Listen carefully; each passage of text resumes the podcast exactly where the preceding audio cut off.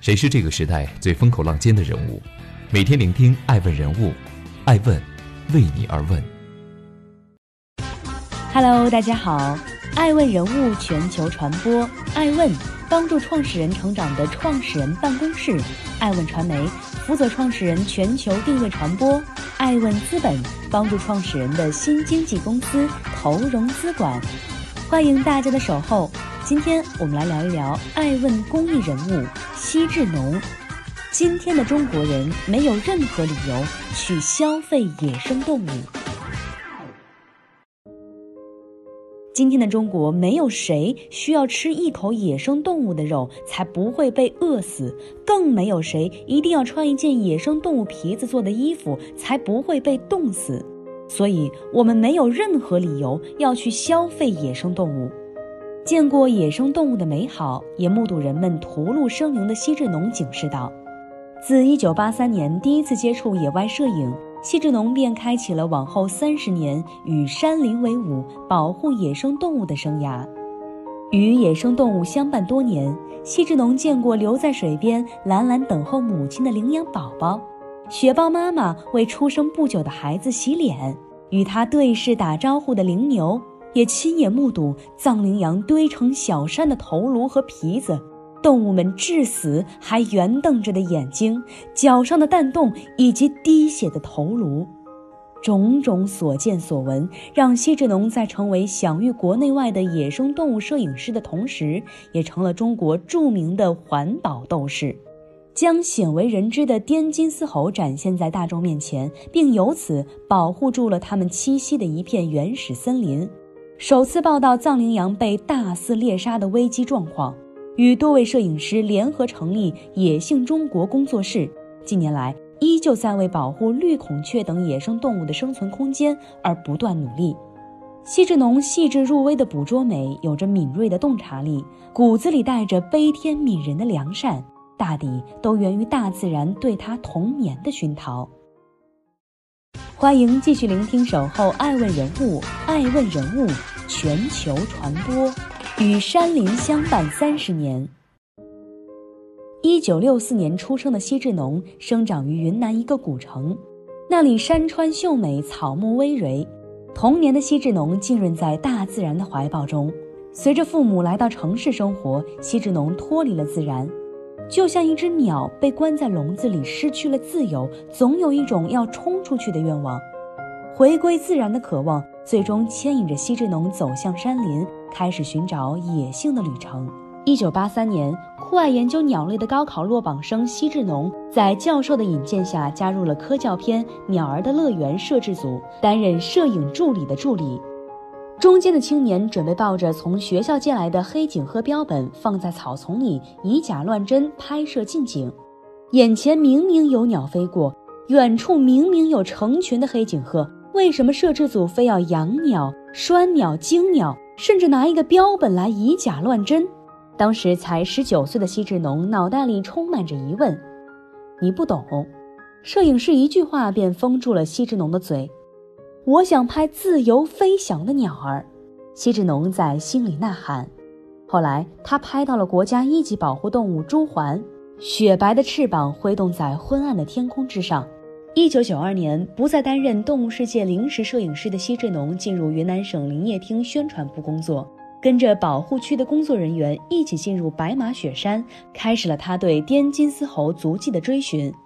从海拔两千多米爬到四千多米。一百多个日夜，背着沉重的摄影设备，在一百平方公里的猴群活动范围找寻一种消失了半个多世纪的生物，像在沙海里找金子。历尽艰辛之后，在一九九三年五月，奚志农终于拍摄到了第一份清晰的野生滇金丝猴影像资料。一九九五年，奚志农又在昆明动物研究所拍到了这幅经典的母与子，它们的神态与人类别无二致。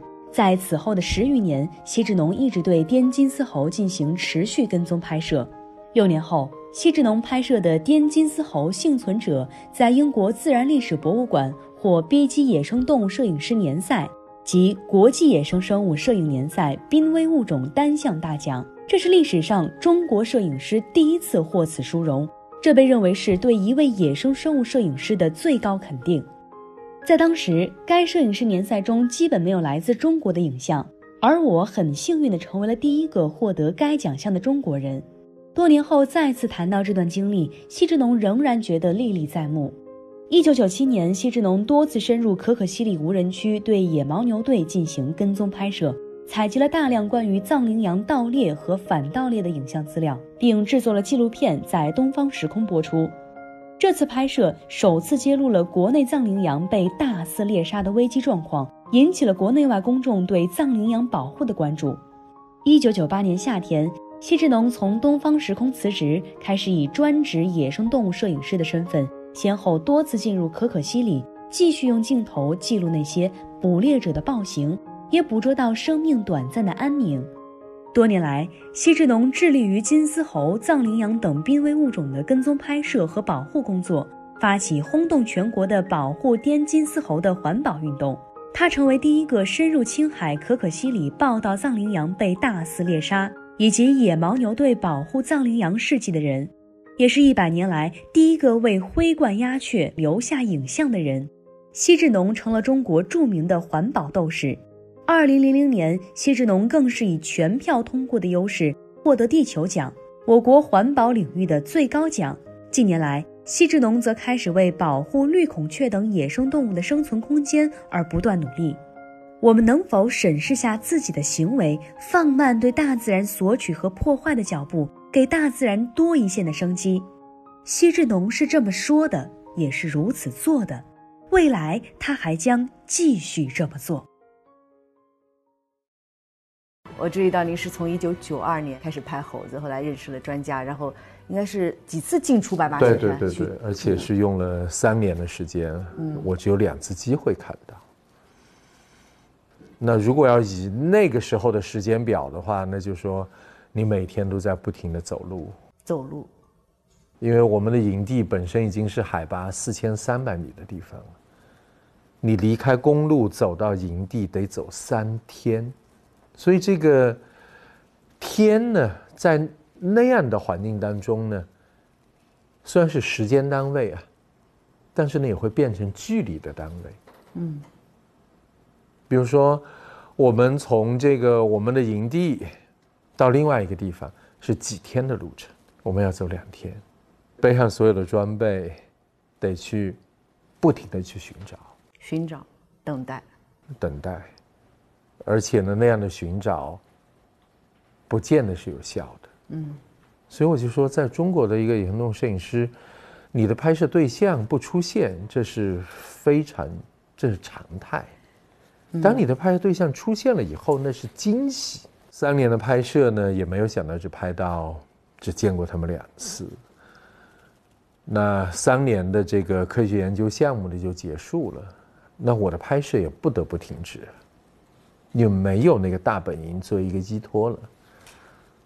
那就在这个时候呢，就知道了一个糟糕的消息：几片林子会被砍掉。但里面有猴子呀，那怎么办？嗯，那我得替猴子说话，嗯，就这么简单。我今天面对您，看到您这一身特别的着装啊，野性中国 Twelve 第十二第十二年了吗？哦，没没，那一年是正好我们的野生动物摄影训练营是正好十二年啊。野生动物摄影训练营，对对对对，那是二零零四年我做的一个事情啊。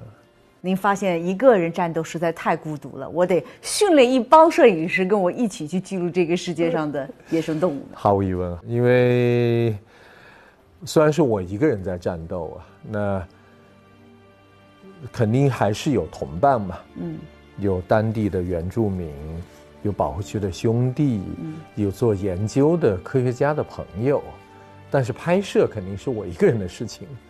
那所以呢，我。到了二零零四年呢，终于有一个机会，我可以去帮助别人，所以呢，我就做了怎么能把这个队伍壮大。嗯，如果保护野生动物是一个您觉得值得走很远的事业，它必然需要靠您出发，但影响更多的人群。现在这个野生动物训摄影训练营大概进行到多久了？十六年了。影响了和培养了多少和您一样有志同道合兴趣的摄影师呢？哇，二零零四年到现在参加过我们训练营的，我没有精确统计啊，嗯，七八百人应该是有了。但是呢，和这么大的一个国家比起来，还是太少太少。嗯，所以呢，就是说从这点来讲呢，就是说一个人的力量还是太微弱了，嗯，太微弱。嗯。那这些人在您的训练营里面，他们最大的收获是什么？我想呢，就是说我们要学习什么？我们的训练营呢，嗯，技术是第二位的，是对自然的一个爱和你看这个自然的方法，这是最重要的。嗯，那看自然最正确的方法是什么？那我觉着呢，你应该怀着一种敬畏之心嘛。嗯，因为很多银员呢都是来自自然保护区一线的，那他们熟悉他们那个地方的一草一木、山山水水。嗯嗯。那所以呢，我们也希望呢，他们能用另外一种眼光来看他们熟悉的环境。嗯嗯。他们所熟悉的保护对象。嗯。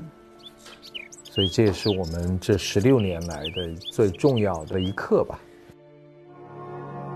我和您的结缘也要感谢由啊王石还有海文教授等一起创立的这个乡村发展基金会，这个致力于乡村的建设、乡村的教育的这样一个公益组织，邀请我们两位都成为了其中的联合创始人之一。我不知道，面对着这样的一个新的组织的邀约、新的使命。您打算怎么参与其中？其实王石主席邀请我加入的时候，其实他是给我任务的，嗯，说你一年应该这个农业大学呢去做两场演讲，嗯，我说这太简单了，对我来说，嗯，那当然了，我想就说联合创始人们呢都是。在各个领域有影响力的人们，嗯，我那么孤独的在山里面那么多年，那后来呢，我也悟出了一个道理：你得去影响有影响力的人，嗯，这是非常值得做的事情，嗯。那我也感谢这个王石主席的邀请啊，嗯。能够在这个基金会里面去影响，嗯，别的联合创始人，嗯，去影响基金会，去影响，通过基金会去影响更多的、更多的人，嗯，所以这也是我能够做的事情。艾问是从二零一四年创立的，我们大概记录了两千多位。创始人，各行各业的创始人，好厉害！所以也欢迎您啊，欢迎您作为野性中国的创始人，给我们带来了一个最为纯净的自然和我们最需要人之所以为人去珍惜和动物共处的这个环境的一种呼吁。如果说今天有机会，呃，您希望让这些尚未察觉或尚没有足够意识的创始人们、投资人们有一些。改观的话，您会对他们说什么？我是希望他们嗯，能够到自然当中去。嗯，不知道是不是需要补上一课。嗯，向自然学习的这一课。嗯，向自然学习的这一刻要从敬畏之心开始。当你敬畏了自然，你和它的接触的每一场互动，你会觉得那就是一次的课程。对，我们再给您十年时间，您还会坚持做你现在做的事情吗？毫无疑问。嗯，还会走在大山里，还会在走着，在等着。第二个十年依然如此。嗯，那您希望十年之后，因为你的坚持，它会带来什么不同的改变？一个人必定是孤独的，一个人只能走很快，一群人可以走很远。希望您的同行者也越来越多。嗯，对啊，那所以也希望影响到爱问的观众，嗯，也影响到我们这个乡乡村发展基金基金会的创始人们，嗯嗯，当然还包括更广阔的乡村和我们的农业大学的学生们。